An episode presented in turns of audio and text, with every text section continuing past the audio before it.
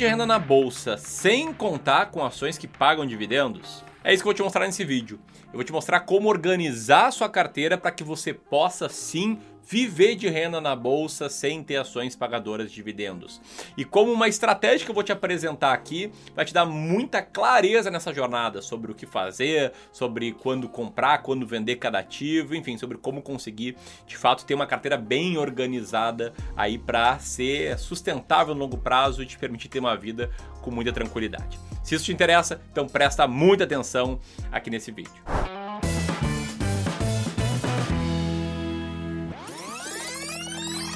De mais nada, antes de mais nada, deixa eu fazer um pedido aqui. Senta o dedo no like se você gosta desse tema, se está ansioso pelo que está por vir, porque assim esse vídeo acaba chegando a mais e mais pessoas e mais e mais pessoas têm acesso a ele. Tamo junto?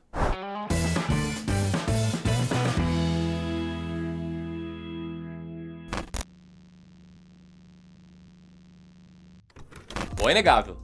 Né? Quando o Tchuli falou comigo, porra, Miro, grava um vídeo lá falando sobre como viver de bolsa, a primeira coisa que eu pensei é que a maioria das pessoas que acompanha vídeos no YouTube, que está estudando sobre investimentos, associa a ideia de viver de renda com a bolsa ou de viver de bolsa a ações boas pagadoras de dividendos. E sinceramente não tem nada de errado com isso. É uma forma de tu chegar do ponto A ao ponto B.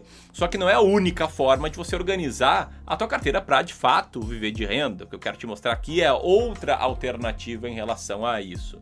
Mas não sem antes fazer um adendo, né, sobre quem segue estratégias de comprar boas pagadoras de dividendos. Qual é esse adendo? Esse adendo é mais um aviso de cuidado, porque eu já vi, já li por aí sobre pessoas que investem em boas pagadoras de dividendos hoje, só que pegam os dividendos e gastam no dia a dia. Já usam para, sei lá, pagar uma conta de luz, pagar uma conta de gás, para bancar o seu custo de vida.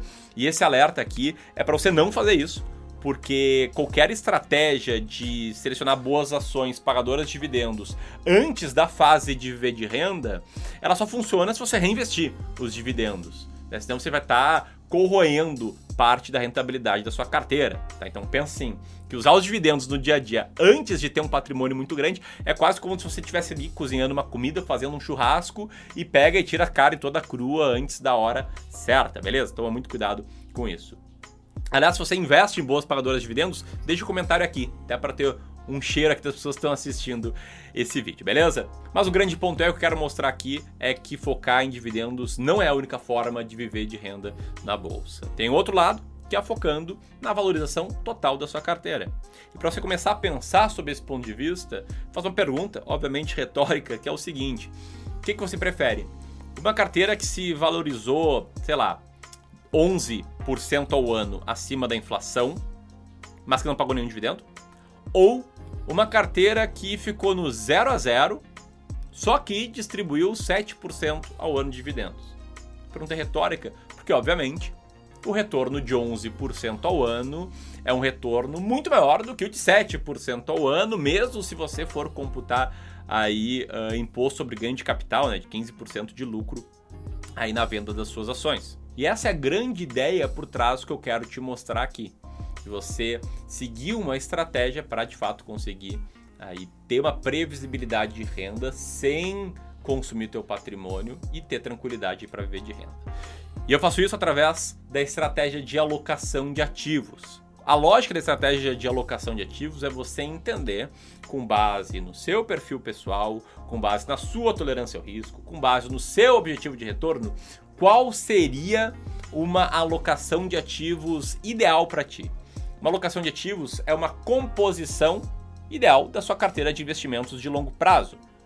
Eu entendo e defendo que cada pessoa é única e cada pessoa vai encontrar uma alocação de ativos ideal para si. Mas no caso desse vídeo, como eu estou falando sobre como viver de renda na bolsa, eu vou falar sobre uma alocação 100% bolsa de valores que divide a carteira meio a meio entre ações brasileiras e norte-americanas. Ter uma alocação de ativos muito clara é a chave aqui para que você consiga viver de renda. Por quê? Porque você vai viver de renda, gerando renda mensal com base em pequenas vendas que você vai fazer do seu patrimônio. Tá? Então, nessa alocação que eu estou falando aqui, metade de ações brasileiras, metade norte-americanas, metade de ações norte-americanas, você pode montar ela de forma muito simples com dois ETFs como o ETF IVVB11 para parte de ações norte-americanas e sei lá, o PIB11 ou BOVA11 para ações brasileiras. Ou você pode ainda fazer que nem a gente faz aqui para os nossos clientes de wealth management, em que a metade de ações norte-americanas de fato é um ETF para simplificar, para reduzir aí os custos que o investidor teria investindo de outra forma nos Estados Unidos, e a metade de ações brasileiras, a gente tem nosso próprio método de seleção de ações, que diversifica em 20 ações aí uh, que estão bem descontadas, utilizando o fator de valor, comprando aquelas ações com maior earning yield, que é muito parecido com o contrário do EV-EBIT, né, com adendo de que a gente transforma o EBIT em algo mais próximo ao lucro operacional. Se for esse caso, por exemplo, a sua carteira ideal de ações, ela ficaria dessa forma. Você teria 20 diferentes ações com peso de 2,5% em cada e outra metade seria um ETF que por trás dele né, tem 500 ações norte-americanas, é dolarizado, enfim, são classes de ativos bem complementares, beleza? Até aqui não tem nada tão prático, mas se está curtindo, já senta o dedo no like, porque eu já vou trazer aqui um passo a passo de como transformar essa alocação e como fazer com que essa alocação te gere uma boa previsibilidade de renda. Mas para isso, eu preciso explicar o que, que é o rebalanceamento, que é a grande chave aqui. O que, que é o rebalanceamento de carteiras? A partir do momento que você tem uma alocação de ativos clara, uma composição clara para sua carteira, você tem um alvo. E aí a lógica do rebalanceamento é de tempos em tempos você olhar para sua carteira atual, que não vai estar igual ao alvo, esse é o grande ponto é porque os ativos de renda variável variam, às vezes para baixo, às vezes para cima, às vezes muito para baixo, às vezes muito para cima. Então sua carteira tem um alvo, você vai montar ela, ela vai ficar bagunçada e quando ela ficar bagunçada de tempos em tempos você faz o rebalanceamento, que é buscar trazer a carteira de volta para o alvo. E na fase de construção patrimonial, na fase que você está ali aportando dinheiro todos os meses para construir um grande patrimônio, esse rebalanceamento ele pode ser feito com seus novos aportes você faz um aporte, olha a sua carteira, vê o que está com peso menor do que deveria estar tá, e compra aquilo que está com peso menor. Ou você pode fazer também com pequenas vendas né, do que está com peso maior do que o alvo para comprar aquilo que está com peso menor. Só que o grande segredo aqui é que na fase de viver de renda, o que eu sugiro é que o seu rebalanceamento seja feito mensalmente por pequenas vendas da sua carteira. Então vou te dar um exemplo. Digamos que a sua alocação macro esteja assim. As ações norte-americanas ganharam peso e saíram de 50% para 56% quanto as brasileiras perderam peso. Nesse caso, você lá na fase de V de renda vai fazer pequenas vendas da parte de ações norte-americanas. Beleza? Agora a grande chave por trás desse método vem no passo a passo que eu vou passar agora. E qual passo a passo é esse? Passo número 1. Um, escolher com muita sabedoria qual vai ser a taxa de retorno acima da inflação que você vai estimar para sua carteira. E aqui, para estimar uma taxa de retorno real acima da inflação, a gente parte de entender qual foi a taxa de retorno real histórica. Nesse caso, do IBRX, né, que é o índice amplo da Bolsa Brasileira, hoje muito parecido com o Ibovespa, porque o Ibovespa mudou né, seu formato de composição em 2014, essa taxa de retorno real foi de mais ou menos 9,95% ao ano. Para o S&P 500 em reais, num prazo mais longo, desde 96 até hoje, essa taxa de retorno foi de 10,81% ao ano. E a estratégia Bull Bear, que é metade da carteira cada uma, teve uma taxa de retorno maior, que foi de 11,8% ao ano. E aqui está o erro de muitas pessoas. Elas pegam e estimam essa taxa aqui como a taxa que você vai contar que a sua carteira vai render no longo prazo. Só que isso é um erro. Por quê? Porque se você estimasse uma taxa, por exemplo, 10% ao ano acima da inflação e fizesse resgates nessa taxa, a gente pode estimar como é que seu patrimônio se comportaria no longo prazo. Então, o que está na tela agora, nesse exato momento, é um gráfico em que ele vai corrigindo os resgates mensais, resgate 10% ao ano dividido por 12 meses, para ver o que, que aconteceria com seu patrimônio seguindo essa estratégia. Nesse caso, seu patrimônio cresceria com a estratégia Bull Bear de investimentos, mesmo com esse nível de resgate. Por quê? Porque você está estimando um nível de resgate que é menor do que a carteira teria rendido nesse período.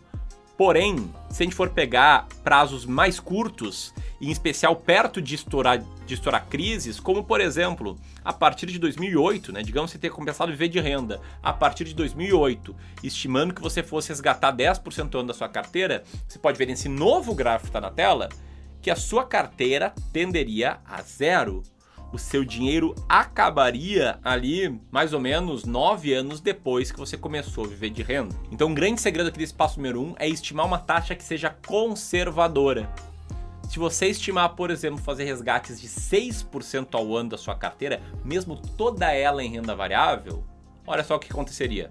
Mesmo você começando a viver de renda às vésperas de uma crise, às vésperas de uma década muito ruim, a sua carteira estaria lá firme e forte. Olha a linha amarelo. Né? Cogito pela inflação, você teria mais ou menos um patrimônio muito similar ao do início dessa jornada, mesmo com os resgates mensais aí do equivalente a 6% ao ano. Nesse caso aqui, né, um patrimônio começa com um milhão de reais, resgatando 5 mil reais por mês, ele continuaria aí firme e forte nesse prazo.